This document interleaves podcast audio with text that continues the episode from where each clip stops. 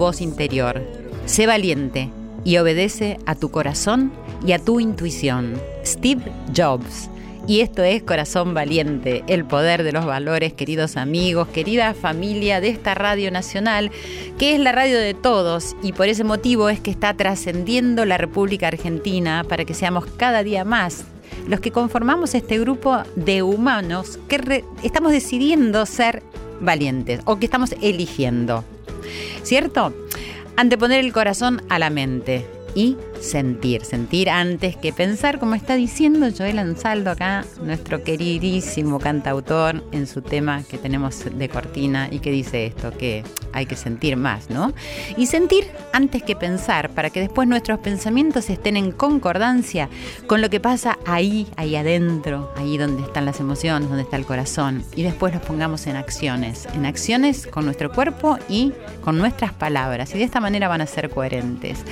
Así que les doy a todos muy buenas noches y acá comienza una nueva cita en Radio Nacional AM870 junto a nuestros queridísimos productores Irene Rose, Ale Segade, que los saludo ahí. Bueno, hola, hola, ah, ah, ah, ok. Pato Schulz, ellos conforman la producción de este programa y en la operación técnica tenemos a Mónica Torreto. Un besito. Bueno, todos ellos y todos ustedes juntos, del otro lado. Del otro lado, ¿dónde? No sé, en la inmensidad de este planeta, en el aire, en el éter. Sí, quizás estemos ahí reunidos, ¿no? En el aire, en la nube. Porque no sé si ustedes saben que así como existe el iCloud, existe un alma universal. Sí, esto del iCloud ya estaba hecho. Porque hay un alma universal que contiene cada alma individual. Y ahí nos reunimos nosotros, quizás, vaya a saber, para escucharnos, para reflexionar, para unir nuestros corazones, nuestras esperanzas y para pasar un lindo momento, también escuchando linda música y abordando los temas más importantes del momento, sí, los valores, los valores que nos hacen ser humanos. En definitiva, me parece a mí una manera agradable de educarnos y de trascender la educación normal, bueno, normal entre comillas, diría yo, y posicionar a la educación que incluye los valores como una parte fundamental del proceso educativo que todos estamos transitando en esta vida, aunque no vayamos a la escuela ya los adultos, pero estamos pasando por un gran proceso de educación. Así nos demos cuenta o no, porque todos estos cambios y los tiempos que se están avecinando necesitan de una nueva educación para todos, para poder enfrentarlo. Dice un proverbio chino, si das un pescado a un hombre, se alimenta una vez. Si le enseñas a pescar, se alimentará siempre. Si tus planes son para un año, siembra trigo. Si son para diez, planta un árbol. Si son para cien años, instruye al pueblo. Sembrando trigo una vez, cosecharás una vez. Plantando un árbol, cosecharás diez veces. Instruyendo al pueblo, cosecharás siempre. Bueno, hoy nos vamos a dedicar especialmente a mi tema favorito, que son los padres y los niños y la educación, que es algo que, que me desvela en realidad. Es mi, mi, tema favorito, pero es algo que me parece que está latiendo ahí dentro mío. Y quisiera hablar acerca de tres afirmaciones que creo que nadie podría cuestionar. Una es que el mundo realmente se encuentra en una profunda crisis de valores, ¿no? Y esto hace que el hombre haya perdido un poco el sentido de la vida. La segunda es que todos, pero absolutamente todos, queremos ser tratados con simpatía, solidaridad, cooperación, ¿no? con amor, con paciencia, tolerancia. Es decir, todos queremos vivir en una sociedad donde los que reinen sean los valores humanos, ¿cierto? Y tercero, para llegar a esa humanidad que estamos deseando, lo fundamental es educar, educar a los niños, pero también a los adultos, para que puedan desarrollar estos valores. Ahora me pregunto, ¿no? Si esto es así y todos estamos de acuerdo con esto, ¿por qué será que no sucede? ¿Por qué no sumamos todos nuestros esfuerzos en pos de crear un mundo en el que podamos todos vivir con alegría, con felicidad? Y la respuesta es simple, me parece a mí, pero creo que hay muchos, pero muchos dentro de este mundo que no creen en un mundo con valores humanos, que no creen que esto sea posible, que no confían en la posibilidad de una salida comunitaria a la crisis que nos está tocando vivir. Y es que están un poco desesperanzados. Y por eso nosotros hacemos Corazón Valiente, para que podamos tocar el corazón de todos ustedes y puedan ser valientes y puedan enfrentar. O sea, me parece que a veces no tenemos una, una visión adecuada del hombre y de las potencialidades que tenemos cada uno de nosotros. Sí, es como que las minimizamos. Y nos vemos a nosotros como pobres personas quizás, pero dentro nuestro hay un, un poder inmenso, inmenso, que nosotros tenemos que descubrir y que sacar adelante para poder hacer ese mundo en el que creemos y en el que nos gustaría, y que no es un mundo de cuentos y un mundo ideal, sino un mundo que va a ser posible en algún momento. Así que bueno, te propongo como siempre que me escribas a arroba nacional AM870. Me puedes escribir en mi Twitter, que es arroba Silvia Pérez También en mi Instagram, arroba Silvia Pérez Me puedes seguir en mi fanpage, que es Silvia Pérez, sitio oficial. Y nos puedes escuchar también por Cablevisión en el canal 955 o por DirecTV en el canal 976. ¿Cuánto, no? Para escucharnos y para estar en contacto. Así que bueno, en el día de hoy que vamos a hablar de este, este tema tan lindo, Quisiera, antes de irnos a una pausa y presentar a una invitada maravillosa que sabe tantísimo de todos estos temas de educación y de los niños, quería leerte un, pequeño fragmento de una columna que ha escrito Rodolfo Terraño en el diario Clarín que se titula Historias de éxito. Es muy breve, pero me parece muy linda. Dice así, levantó la voz y dijo, la sociedad está dividida. De un lado están los aristócratas, que ocupan el poder, y del otro los pobres. Él pensaba que esa desigualdad social solo podía resolverla el Estado, elevando a los pobres mediante el monopolio de la enseñanza, a fin de hacer que en la escuela los chicos ricos tuvieran que convivir con los pobres. Por eso la educación debía ser obligatoria y sin alternativas. Nada de eso podía, ni quería, hacer la educación privada. El suyo era un modelo extremo de educación inclusiva. Pugnaba además por la igualdad de género. Según él, podía juzgarse el grado de civilización de un pueblo por la posición social de la mujer. Si llegaba a la exageración, hablando de la superioridad natural de la mujer y criticaba la falsa política de género de los Estados Unidos, donde las maestras eran preferidas a los maestros por razones pecuniarias, ya que los maestros varones cuestan caro. Era partidario de la educación preescolar, que se tradujo en la temprana apertura de jardines de infantes, y de la educación continua, aún para los educandos tardíos, a través de las escuelas nocturnas y de fin de semana. Este hombre se llamaba Domingo Faustino Sarmiento.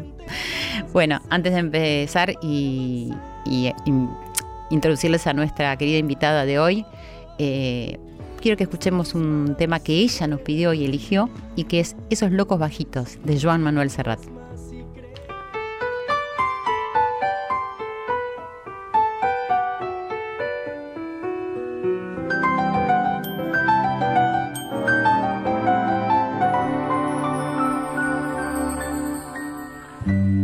A menudo los hijos se nos parecen Así nos da la primera satisfacción. Esos que se menean con nuestros gestos, echando mano a cuanto hay a su alrededor. Esos locos bajitos que se incorporan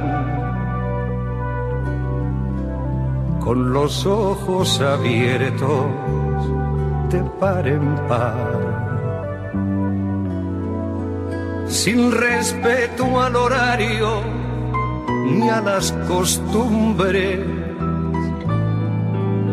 y a los que por su bien hay que domesticar.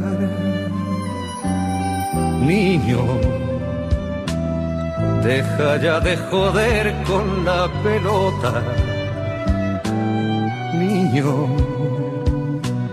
que eso no se dice, que eso no se hace, que eso no se toca.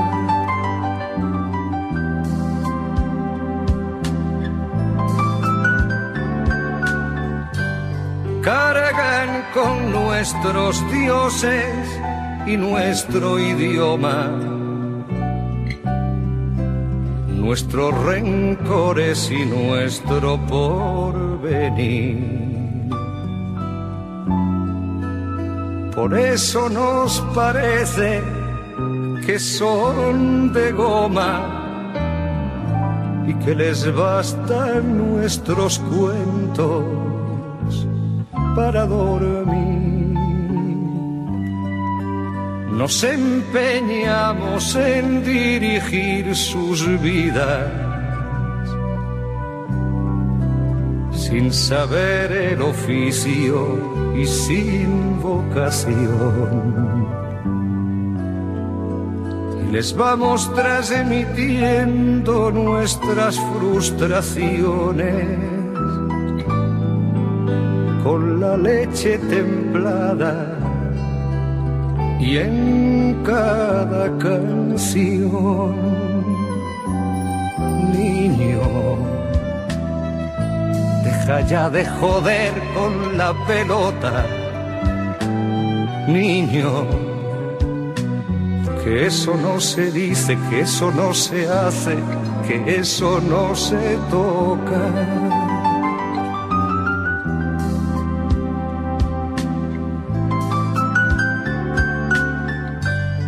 Nada ni nadie puede impedir que sufran. Que las agujas avancen en el reloj. Que decidan por ellos que se equivoquen. Que crezcan y que un día nos digan adiós.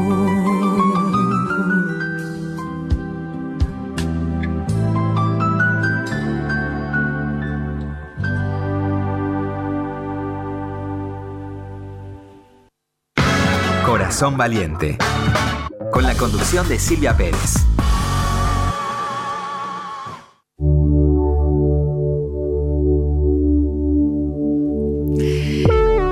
Continuamos en Corazón Valiente y ¿te gustó el tema que, que nos pediste? Me encantó. Estamos acá con Marichu Seitun, que yo estoy muy agradecida que esté esta noche acompañándonos. Ella es licenciada en psicología, trabaja con niños y adolescentes en terapia individual y en orientación a padres. Es autora de Criar hijos confiados, motivados y seguros. Qué maravilla eso. Vamos a leer el libro urgente. Capacitación emocional para la familia y latentes. Además organiza talleres de lectura y reflexión para madres de orientación a padres para profesionales. Bueno, toda esa es tu presentación, pero a mí me encanta. Yo la verdad es que te conozco a través de todo lo que vengo leyendo desde siempre en tu columna en el diario La Nación, Claro. que me, siempre me parecía tan acertado y tan apropiado con lo que, lo que va sucediendo en la vida y con las dificultades para, para criar y para educar. Así que estoy muy agradecida que estés acá. Yo estoy muy contenta de estar acá y gracias por invitarme. Bueno. Agradecida que me hayan invitado. Bueno, muchas gracias. Primero que nada te preguntaría, ¿qué es que- lo que crees que más les preocupa a los padres hoy en día? Eh, los padres están muy preocupados por la felicidad de sus hijos. Por ahí en el audio que escuchamos o que vamos a escuchar se ve claro como ellos quieren que los chicos sean libres, que hagan lo que quieran, porque están tirando por la borda todo lo que fue su crianza de un sistema más autoritarista y realmente lo están tirando por la borda y están tirando al bebé con el agua del baño. Porque si pudieran entender que hay otras cosas que habría que hacer de la mano, de darles quizás un poco más de libertad o comprenderlos un poco más, eh, y que el, la vida no pasa por la felicidad, pasa por otros lugares, que es saber esperar, saber esforzarnos, saber frustrarnos, aprender a Quizás sufrir eso, un poquito. eso, eso nos lleva a la felicidad, ¿no? Y que vamos a ser más fácilmente felices si sabemos esperar, frustrarnos y sufrir. Que si no sabemos eso, no vamos a ser felices seguro.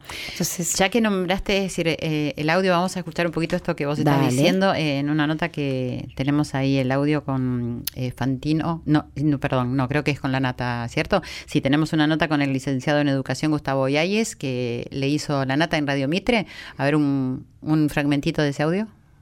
Yo creo que hoy hacemos mucho más lo que podemos que lo que queremos. O sea, me da la sensación que en los últimos 25 o 30 años los padres llegan a buscar la escuela de sus hijos peleándose con la que tuvieron. O sea, la sensación es Con la escuela propia. esa. Yo vengo de la escuela del orden y quiero para mis hijos la escuela de la libertad.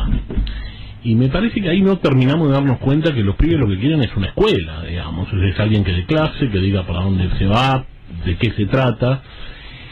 Y que a los adultos nos cuesta mucho eso, esta idea de, bueno, hagamos lo que vos querés, pensémoslo como vos lo estás pensando. La verdad que los pibes quieren que les diga cómo lo estás pensando y qué es lo que querés. Exactamente lo que estabas diciendo. Sí, es un poco lo que estaba diciendo. Eh, Escuchaba y decía, eh, tenemos como un reinado de su majestad el hijo. Lo complicado de los papás de hoy es que ellos fueron el hijo de sus majestades, sus padres, y acatábamos y agachábamos la cabeza y decíamos a todo que sí. Y hoy como padres se encuentran con hijos que son sus majestades y ellos mismos los ponen, los entronan, con lo cual estos adultos de hoy nunca fueron reyes, ni van a ser. Qué Porque- triste la imagen, sí. pero es un poco así. Claro. Y esto no le sirve al hijo, porque hay que ir bajándolo despacito para salir de su lugar, del lugar de su majestad. El bebé es su majestad el bebé, decía Freud. Pero de a poquito lo toque convencer de que es un integrante más de la sociedad humana, que tiene que esperar su turno para hablar, que no se puede comer todos los alfajores, que a veces la maestra es un poco injusta, porque la vida es un poco injusta. Siempre, en todas partes. Y, y- y todo eso sí fortalece y eso sí nos les va a permitir a los chicos ser felices. El gran tema es, el, licenciado decía que, que los chicos necesitan otra cosa. Los chicos no saben que necesitan otra cosa. Claro. Ellos creen que necesitan todo yo, todo ya y como me gusta a mí. Entonces, si los padres le creen a sus hijos, les van a dar todo yo, todo ya y lo que quieren. Pero no es cuestión de creerles, es cuestión de saber lo que le hace bien a un hijo, no lo que el hijo Sí. pide. Y esto sucede, crees vos, porque mm, es decir, los padres eh, en este intento de que tengan todo y de que no les pase lo que nos pasó a nosotros cuando éramos chicos, eh, ni siquiera tienen conciencia de hacia dónde están dirigiendo sus hijos, aun cuando la vida se está haciendo complicadísima, porque cuando un chico se quiere imponer, como su majestad, como vos lo decís, se complica mucho eh, un ámbito familiar. Terminan tiranizando a los padres. sí, claro, por eso, eso se sufre. de digo. feas maneras. Me parece que esto fue una reacción al sistema autoritarista, se fueron de una punta a la otra punta. Entonces pasamos a un sistema permisivo donde los chicos deciden y piensan y resuelven y donde los papás los defienden. Y la realidad es que tenemos que volver a un término medio y el término medio incluye la firmeza del sistema autoritarista, pero por eso digo autoritarista, no autoritario, porque el autoritario me parece que está bueno, y la comprensión de los permisivos. Los permisivos descubrieron la comprensión y dijeron, Eureka, esta es la verdad. Pero con comprensión sola y sin firmeza, los chicos también se desbandan, porque no se hacen fuertes. Entonces, hoy tenemos que Claro. lograr un término medio que incluya lo mejor de cada modelo. Y ahí estamos luchando los psicólogos y un montón de gente para llegar a este término medio. Comprender como el permisivo y delimitar con autoridad, porque los chicos son chicos y necesitan a alguien que encauce toda esa energía. Lo cual es una tarea muy, muy intensa que hay que desarrollar los padres, con los padres. Sí. Antes, antes de empezar eh, el programa hablábamos de eso, ¿no? Y decir que vos me decías que te habías dedicado mucho a los chicos, pero que habías entendido este tema de lo fundamental que es la educación para los padres, porque se encuentran en un lugar nuevo. Los padres se encuentran en un lugar nuevo con el agravante de que no les creen a sus propios padres. O sea, sus propios padres, a sus, a sus propios padres sí les creían.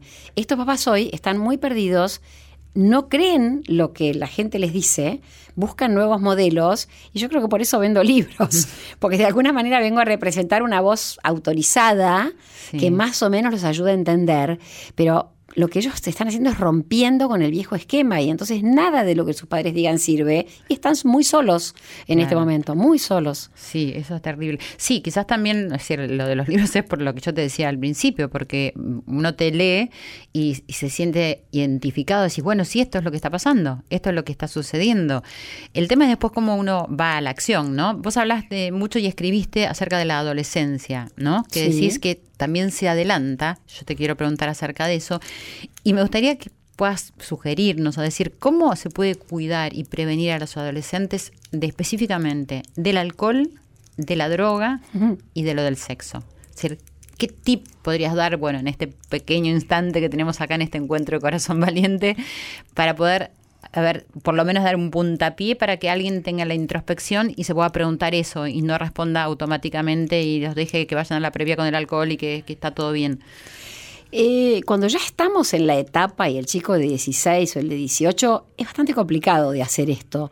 Yo escribí latentes, latentes quiere decir la etapa de 6 a 11 años, porque me pareció muy interesante ver cómo, pre- cómo lograr que estos chicos que hoy están en la primaria lleguen a la secundaria mejor formados y más armados y que quizás no lleguen al alcohol, quizás no lleguen al cigarrillo. ¿Y esto cómo se hace? Hablando de lo que les pasa. O sea, estamos en una sociedad de mucha acción, de mucho movimiento, de todo es hacer, hacer, hacer y no reflexionar y no pensar sobre lo que me pasa. Y si papá y mamá me acompañan cuando mi amigo no quiere venir a mi casa, cuando me saqué una mala nota, cuando otro chico se fue del, colegio porque le iba mal o porque se fue a vivir a otro país, y si mis padres me acompañan a poder hablar de lo que me asusta, lo que me pone triste, lo que me preocupa, lo que me angustia, lo que me pone nervioso, después no voy a necesitar usar ni el cigarrillo, ni el alcohol, ni la droga para apagar mi mundo emocional. Lo que encontramos hoy son papás que tienen ellos también apagado el mundo emocional, que ellos mismos recurren a estos mecanismos. Claro, claro. Y que entonces delante de mi hijo estoy triste, me voy de shopping, o estoy asustado y me tomo un- una pastillita. Y entonces los chicos van aprendiendo que las cosas hay que resolverlas rápido y no hablando de lo que me pasa con otra persona que me abraza y que me sostiene. Por eso creo que mi libro de cabecera, o el libro principal que escribí, Mi aporte al mundo, es capacitación emocional para la familia.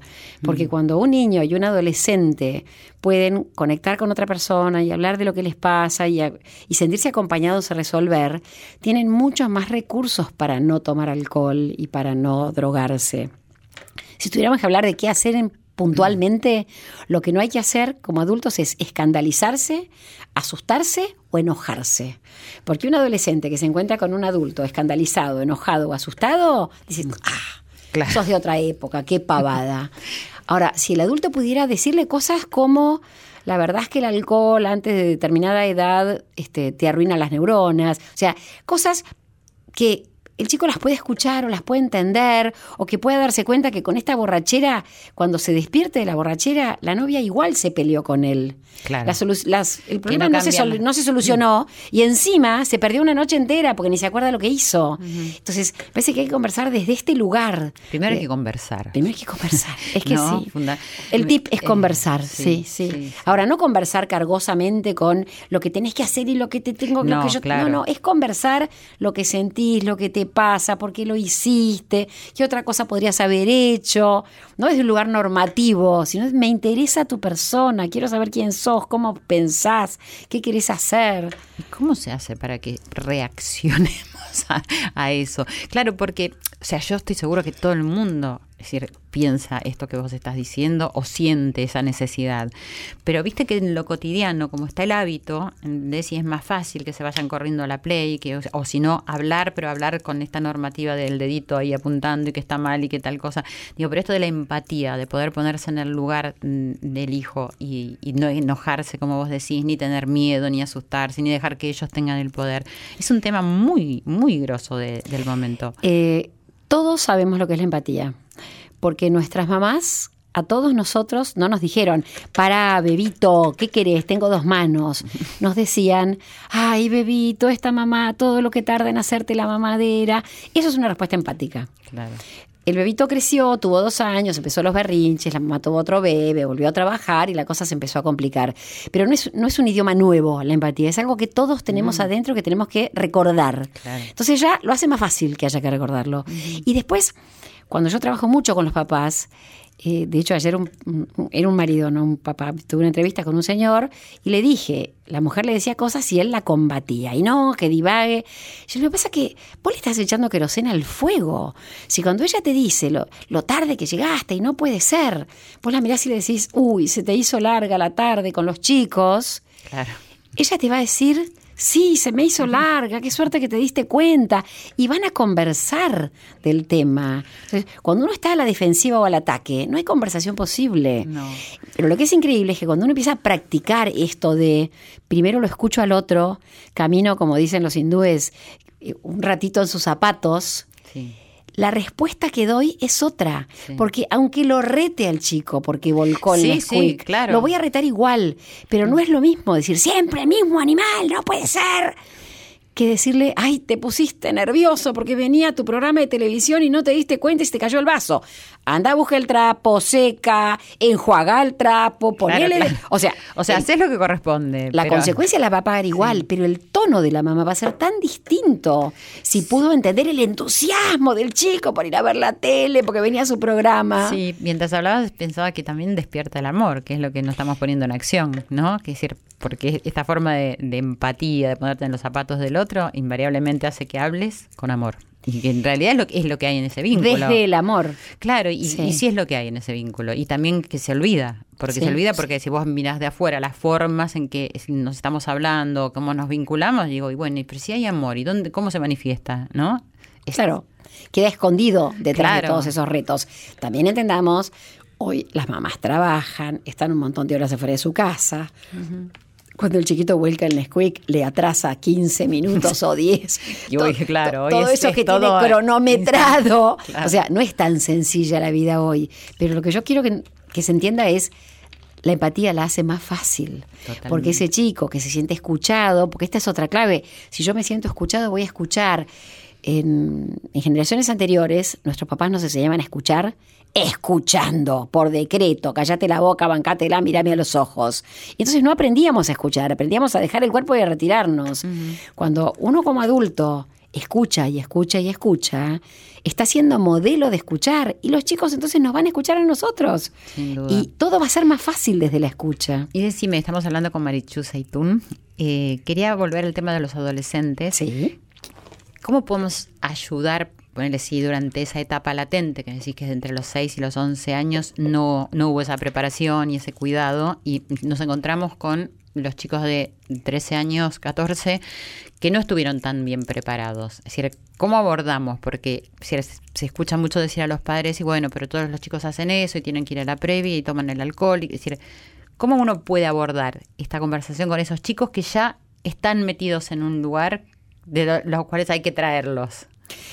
Eh, una de las cosas que se me ocurre es eh, el bendito chat de padres que en vez de usarlo para chusmear y para criticar y para enojarse, sería genial usarlo desde finales de sexto para ver qué les vamos a permitir a los chicos en séptimo, qué les parece, qué piensan. No es que vamos a estar todos de acuerdo, pero vamos a saber quiénes piensan como nosotros, quiénes no tanto, con qué chicos me, me parece que mi, mi hijo puede quedarse a dormir en su casa y en qué casa me parece que no. O sea, tiene- buscar un poco de, de un poco de ayuda de, sostén. alrededor. Desde los otros padres es Claro. la primera ayuda. Y si eso falla, la segunda ayuda sería poder decir, yo hago esto, me junto con poquita gente y quizás le busque un grupo alternativo. Si el grupo de compañeros de colegio de mi hijo no responde a las pautas que a mí me gustarían, puedo ir a buscar un club de fútbol o alguna otra cosa, algún otro lugar donde yo sienta que las pautas de crianza son un poco más parecidas. No tanto para que no tenga sus amigos, porque yo no voy a convencer a mi hijo de que abandone sus amigos, No. pero que conozca otra manera de vincularse, otra, man- otra manera de relacionarse, que a otros chicos quizás tampoco los dejan hacer una pre, un pre en su casa a los 14 con alcohol, Claro. que por ahí a sus compañeros de cole sí, pero que a los que van a remo con él no los dejan, Claro. o a los que van a fútbol no. Ah, hay chicos que tienen 14 y no toman Claro. alcohol notable. Para que no creamos que el sistema es ese y que no existe ninguna otra cosa. Claro que el único mundo es esta raviolito donde yo estoy viviendo. Padres e hijos. Bueno, vamos a ir a escuchar Father and Son. Ay, qué lindo. De Boyson y ya volvemos con Marichu Seitún.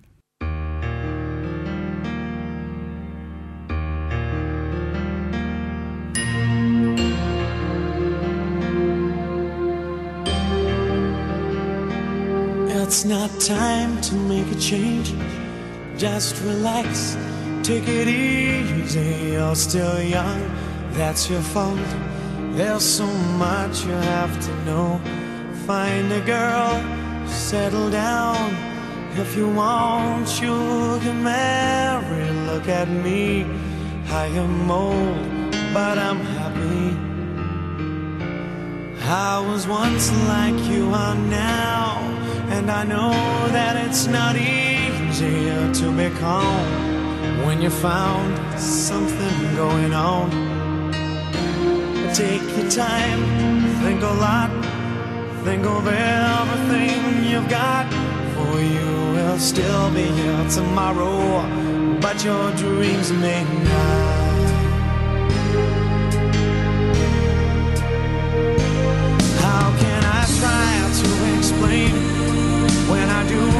Turns the week again. It's always been the same,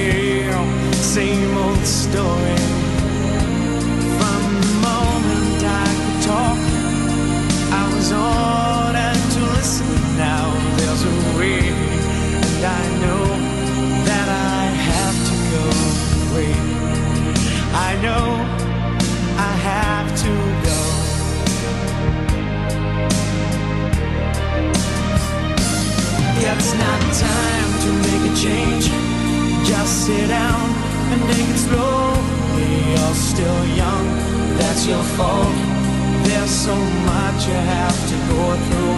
Find a girl, settle down. If you want, you can marry. Look at me, I am old, but I'm happy. All the times that I've cried, keeping all the things I knew inside. And it's hard, but it's harder to ignore it.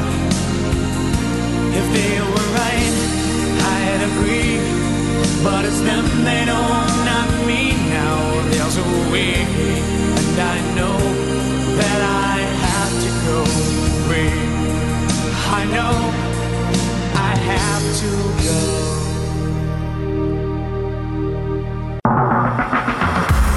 Corazón Valiente, segunda temporada en Nacional.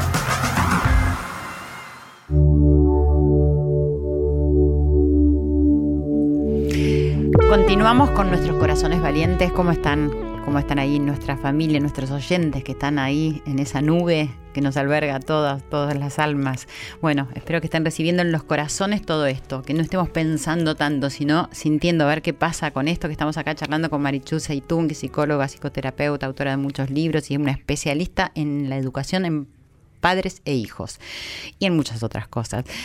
Eh, ah, bueno, estábamos hablando un poco de la adolescencia y también pensaba esto de incentivarlos a, poder estar presentes y tener una conversación y la empatía. Creo que lo que puede favorecer mucho es el tiempo en familia. ¿Qué opinas? Absolutamente. Yo soy una gran favorecedora de las comidas en familia sin tele y les pido a los papás que pasen un ratito por hijo por día cuando soy generosa digo 10 minutos y cuando soy de verdad lo que creo es que sería buenísimo que cada progenitor pase 20 minutos a media hora con cada hijo de encuentro de intimidad, que no quiere decir que me tenga que sentar a conversar con el adolescente, pero le rasco la espalda, le traigo un vaso de coca. capaz que nada, Me ¿no? siento a mirar lo que hace en la PlayStation, escucho su música, cuando quiere que me vaya me voy, no es que me quedo, pero hay un- es como una especie de medicación homeopática. Si todos los días papá se interesa por mí, se acuerda de preguntarme cómo me fue en la prueba, o si la chica que me gusta fue al colegio, eh, esto también es importante. Los chicos tienen que saber que nosotros nos acordamos y que nos interesan sus cosas. Y no por las actividades que les hacemos hacer, por Claro, ejemplo, no- no. Que parece que hoy todo se redujera a eso, a que Claro. se van al colegio, que después van a hacer una práctica de deporte y otra de música, y, y eso es ser- sería lo, lo que nos preocupa o lo que nos ocupa. Y falta esta parte emocional. que Claro, y nos ocupa tipo careo. Claro. ¿Cómo te fue en el dictado? ¿Y te portaste bien en la clase de matemática? ¿Y aprovechaste la clase de judo? Y entonces el chico no quiere hablar con esa mamá o con ese papá. Quiere hablar con un papá que le diga ¿cómo estás? Que el mismo papá le diga, sabes que tuve un día difícil hoy en el trabajo, porque me olvidé de, hacer una cosa y mi jefe casi me echa. Nada, que seamos humanos, que si yo cuento cosas de mi vida y todos los días llego a casa y cuento una divertida, una triste, no tengo por qué contar todo, pero cuento alguna cosa, los chicos van a decir, ah, la vida de mamá y de papá es interesante. La mía también es interesante, me dan ganas de contarle a mis papás, porque sus cuentos a mí me sirven, mis cuentos también les van a interesar a ellos. O sea, la conversación no empieza por el careo. Sentate y decime qué hiciste, qué no hiciste, cómo te portaste, a qué hora Bueno, volviste. Claro, ahí vamos al tema fundamental que es la comunicación, ¿no? Sí. Cómo, decir, cómo funciona una buena comunicación y cómo no está funcionando la comunicación que se está utilizando. Y em, eso parte de los padres, evidentemente. O sea, porque es decir, cómo se comuniquen los padres entre ellos juega un rol fundamental en lo que los chicos van a ver y que van a aprender para comunicarse. Sí, porque los chicos están aprendiendo de mamá cómo se trata a los hombres, de Claro. papá cómo se trata a las mujeres, Exacto. de papá y mamá, incluso cómo lo tratan al hijo, no solo entre ellos, sino hacia abajo, que quién es merecedor de respeto, quién no lo es. Tenía un pacientito, es divertido, que le decía a su mamá, esa vida que vos te das, y la mamá le dice, me lo dijo a mí, es que mi mamá se da una vida de la clase de yoga, no sé qué cosa.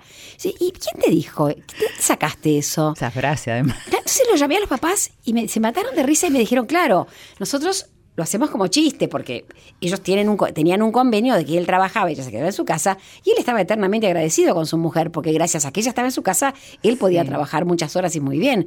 Pero ustedes están confundidos, tienen un chico de nueve años que él se cree que se puede burlar de su mamá porque hace clase de yoga. Él no se da cuenta que hay una ironía en ese Claro. chiste que el papá le hacía a la mamá. Entonces, a veces el papá se burla en serio, a veces la mamá desprecia en serio a su marido, pero otras veces ni siquiera es en serio. Pero tenemos que entender que tenemos niños adelante que hacen interpretaciones que por ahí no son válidas. Y lo trágico también es cuando ese chiquito está en el medio entre dos que combaten y se encuentra diciendo, a ver, ¿quién dice la verdad? ¿Quién se equivoca? ¿Quién tiene razón?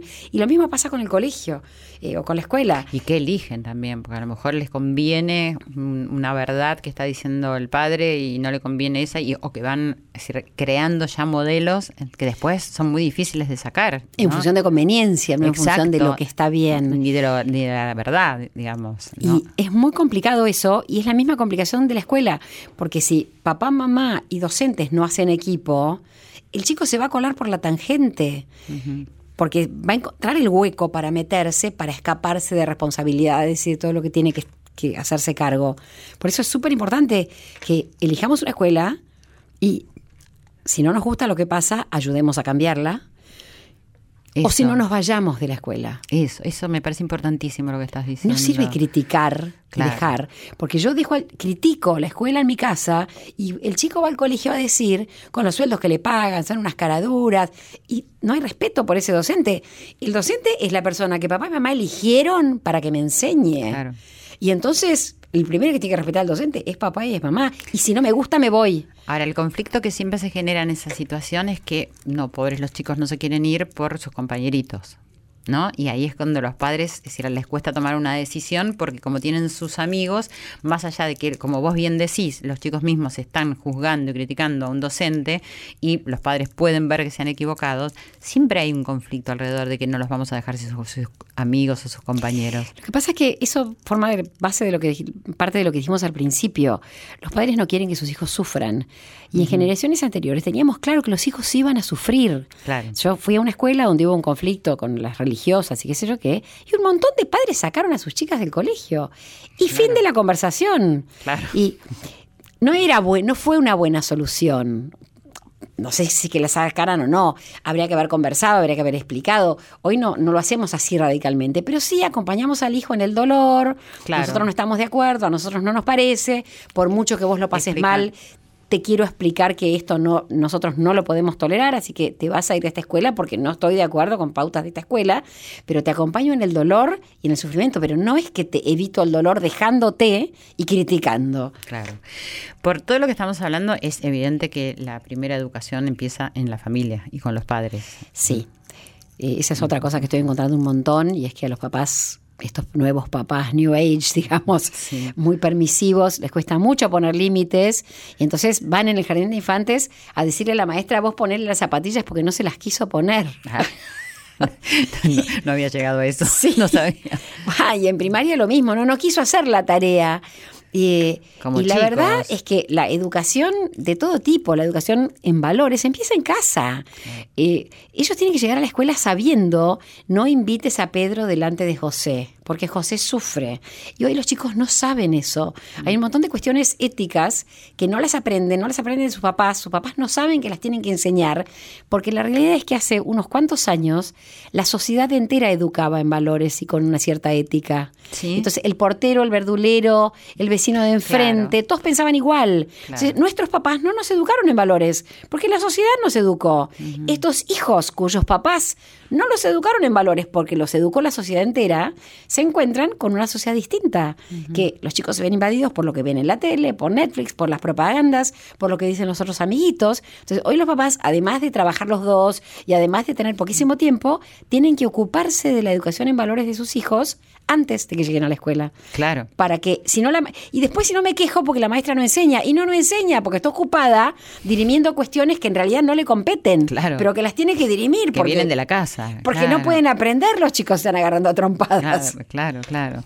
Y, yendo ya a la escuela un poco, ¿qué, qué crees que es lo que, no, no me gusta la palabra falla, qué es lo que está faltando en este sistema educativo que está latente en todos y que no se resuelve y que no se ve un proyecto que se, ponga en acción y que se concrete, cuando parecería que hay conciencia, porque se está diciendo mucho que lo que necesitamos es la educación.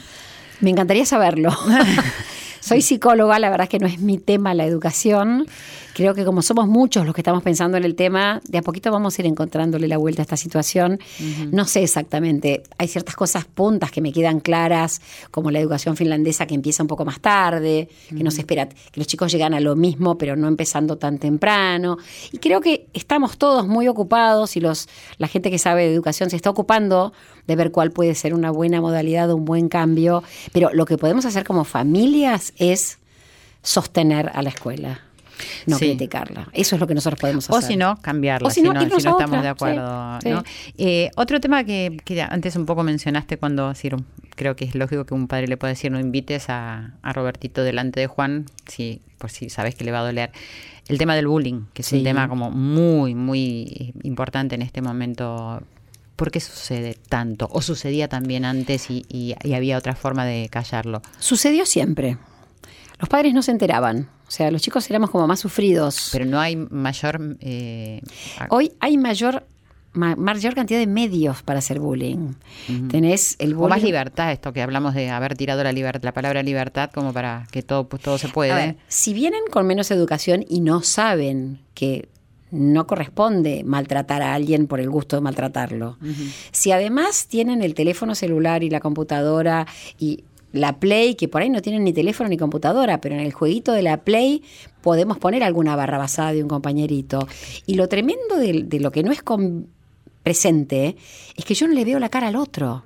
Claro. Si yo hago llorar a un chico y le veo la cara, me siento mal y culpable y le pido perdón. Ahora, si yo digo, es un tarado, nunca va a llegar a ningún lado, y otros cuatro, cinco, diez dicen, sí, es un tarado, es un tarado, es un tarado, y nadie le ve la cara Es cierto eso. mira. al que su- Claro. es tremendo eso. Tremendo. Entonces, realmente eso multiplica mucho las posibilidades del bullying Claro. y complica un montón lo que pasa. Ahora, la realidad es que siempre hubo, cuando había más formación moral, había menos situaciones, pero no es que no las había, la verdad es que había un montón de Sí, sí, sí. Pero claro, está- es más visible de acuerdo a lo que es, Es el- treme- a- a además- todas las posibilidades que tienen los chicos. No ¿no? solo pasa esto, que es que no le veo la cara al que estoy maltratando y entonces no, no me da pena, ni me da vergüenza, ni me siento culpa, sino que además se enteran un montón de personas de esto que está ocurriendo, que antes tampoco éramos vos Claro, y yo en el fondo del patio y listo. Claro. Vos me dijiste idiota, yo te dije estúpido y se acabó. Claro. Pero ahora no, ahora es... Sí. Bueno, Eh, ahora es así para todo el mundo. Y además permanece en el éter. Claro. No claro. solamente sube, sino que ahí queda. Permanece. Y, y todo esto es muy dañino, y lo cual hace que los chicos tengan que tener una conducta ética mucho más adecuada y desde mucho más chiquitos. Sí. Antes de darles estas herramientas, deberían tener claras tantas cosas y no las tienen. Bueno, que volvemos al rol de los padres, ¿no? Sí, que tiene sí, que, sí, que- sí. que ver con esa zona. ¿Qué pasa con los límites? Que también has escrito mucho, que es un tema muy importante. Es decir, ponerle límites a los chicos, que bueno, que un poco también era lo que hablábamos al principio.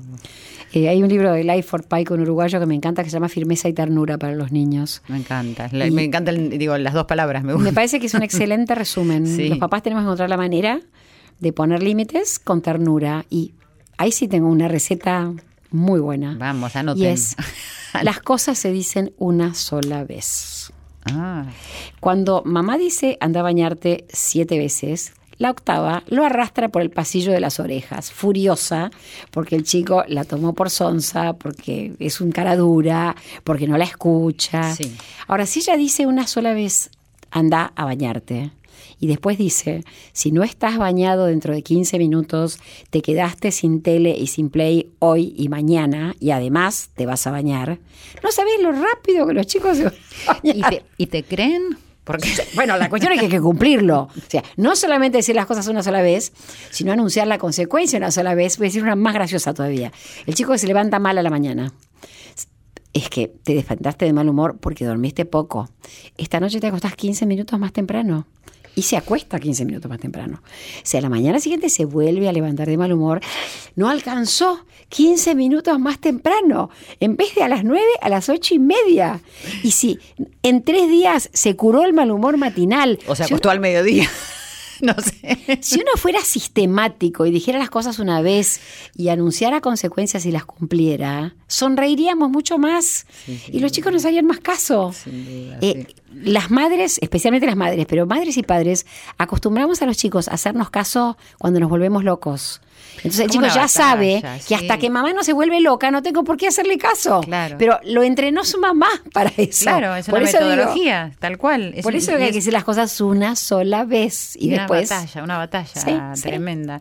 Eh, antes de te quería preguntar que fuéramos al tema emocional, pero quería saber un poquito lo que pensás de los youtubers, esto que han aparecido ahora y qué, qué control tienen los padres sobre ese tema. Eh, a mí me preocupan un montón porque son un modelo de chicos que ganan un montón de plata simplemente jugando un jueguito electrónico. Son los ídolos de un montón de niños y me parece muy importante que los papás estén atentos a esto, no para decir no lo ves más, porque lo van a ver en la casa del vecino, Mm, sino para que lo vean con él y los ayuden a reflexionar de cuál es el sentido de esa vida.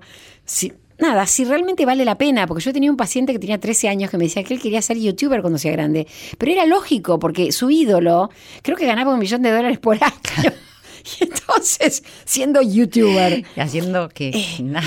y bueno, sus papás lo dejaban solo en su cuarto, meta youtuber, y no se ocuparon. Entonces, sí, la tarea de los papás en primaria es estar atentos, escuchar, mirar las cosas que los chicos ven, conversar. ¿Y a vos qué te parece? ¿Y vos estás de acuerdo? ¿Y es divertido? ¿Y, y a vos no extrañás el fútbol? Si, si fueras él, ¿no extrañarías el fútbol todo el día metido en la compu, hablando, hablando, hablando y jugando? O sea, tenemos sentido común, tenemos criterio, podemos no digo combatir, pero contrapesar un poquito ese mensaje del youtuber que gana una fortuna por jugar un jueguito. Claro, que capaz que el padre le dice, sí, buenísimo, ¿no? Tal cual, es como el que juega al tenis. Claro, Dale, sé, profe, sé, sé Sé campeón de youtuber, tenis. Que, que es lo mejor que me, Eh, me viene a mí.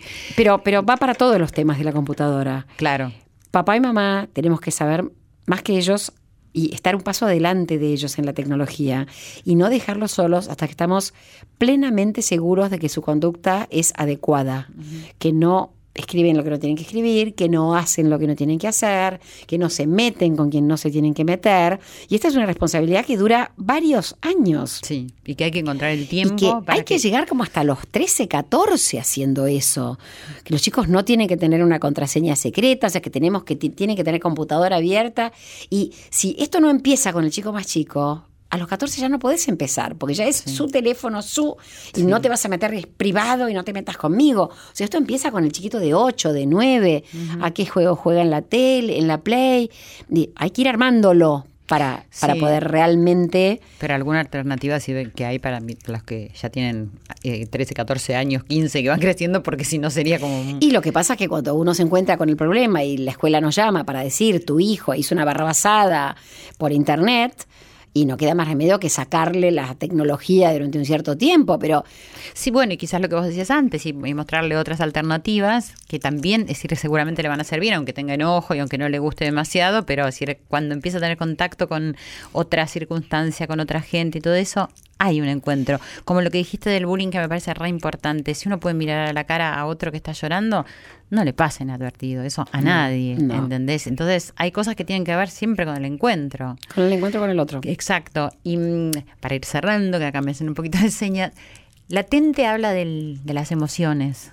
No, capacitación emocional habla de las ah, emociones. capacitación emocional, perdón. Eh, Eh, ¿cómo- ¿Se puede aprender las emociones? Se- otra vez se pueden recordar. Yo creo que todo Claro, lo que tenemos lo tenemos dentro. lo tenemos escondido, negado, transformado. Una de las cosas que hacemos para no conectar con lo que sentimos es echarle la culpa a otro de todo. Todo no es culpa mía, sino que es culpa del otro. Entonces, el libro es un barrido para poder conectarme con lo que siento y actuar desde ahí, conociéndome como de verdad soy. Y me parece que recuperamos mucha energía cuando nos conectamos con nuestras emociones. Eh, porque toda la que gasto en negar, en reprimir, en echarle la culpa al otro, en enfermarme, porque si yo no me conecto con lo que siento, me enfermo también. O tengo síntomas, o sea, pasan muchas cosas. Cuando yo me conecto plenamente, tomo las decisiones con todas las cartas en la mano. Si no, tengo un montón de cartas escondidas. Eh, Sí. Y está bueno tenerlas. ¿Puedo poner un ejemplo? Sí. Si, si tengo celos, pongo siempre el mismo, pero está bueno. Si mi hermano se va de viaje y yo digo, él se lo merece con todo lo que trabaja, que contenta que me pone, probablemente retroceda con el auto y le choque su auto. Porque a mí me tiene que dar un poquito de celos que mi hermano se vaya de viaje y yo hace tres años que no me tomo vacaciones. No entendía, ¿por qué le ibas a chocar el auto? Si yo me conecto con, ay, ay, ay, me da un poquito de rabia que él se vaya y no yo, Sí. me voy a conectar con, a ver, ¿qué puedo hacer yo? Estoy cansada, necesito vacaciones. ¿Cómo hago yo también? Mirarme, eso me me miro a mí. claro. Si a mí me da rabia que él se vaya, es porque algo me pasa a mí con ese tema y porque estoy cansada y me conecta con que yo necesito vacaciones. No es que le voy a robar el pasaje, no, no. No, no, no, y, y sobre todo vamos a evitar chocarle el auto. No. Pero- Claro, pero eso no, pero es un buen tip para recordarlo. Cada En vez que uno tenga lo llamamos acting. Lo que yo hago sin querer queriendo Claro. tiene que ver con que no me conecté con algo que sentía. Claro. Y entonces, sin querer queriendo, hice una macana. Claro, tal cual. Bueno, muchísimas gracias por todas estas reflexiones que me parece que son re, re lindas, que te llegan al corazón y que te hacen dar cuenta que, que se puede, que ahí adentro hay un montón de recursos para poder vivir mejor, para poder conectarnos, para mirarnos a los ojos, para, para estar presentes y bueno, para ir educando de esa manera tanto a los adultos como a los niños, ¿cierto? Cierto. Tenés tu página que es Marichu Saitún, psicóloga. Bueno, hay de todo en la página, fíjense, porque hay cursos, están los libros, hay un montón de artículos que ella escribe y todos son pero muy, muy sabrosos, son riquísimos. Muchísimas gracias por haber pasado por Corazón Valiente. Muchísimas gracias por invitarme y por darme esta oportunidad de compartir mis ideas. Gracias. Silvia Pérez en la radio de todos. Corazón Valiente.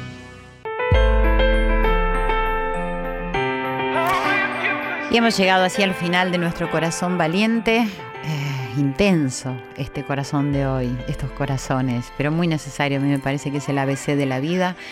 La relación padre e hijo, sobre todo, una relación infinita, eterna, ¿no? Para siempre, es decir, atravesando todas las circunstancias, pero los hijos siguen siendo los hijos, los padres siguen siendo los padres, y esto me parece que está bueno tenerlo presente. Ya sea que tengas un hijo chiquito, ya sea que tengas un padre grande, ya sea que no tengamos más a nuestros padres, pero bueno, ellos son los que nos han formado a través de quienes vinimos al mundo a pasar este camino y ellos fueron los primeros que nos dieron las pautas para, para vivir. Así que qui- quiero que recuperemos eso y este programa quizás intentó que tomemos conciencia de lo importante que es la vida en nuestras familias, con nuestros padres, con nuestros hijos y de ahí más después en la sociedad.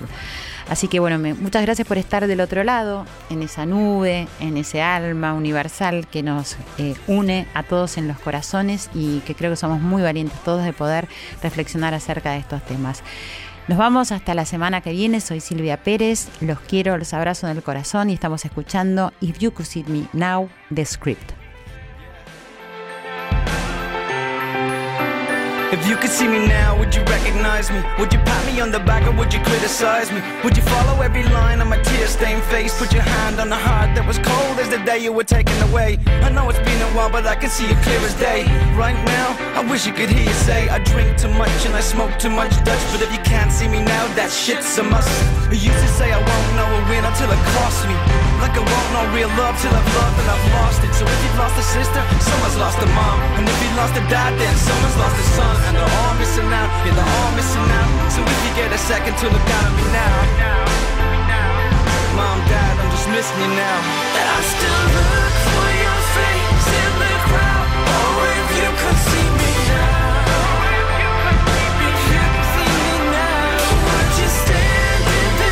So take a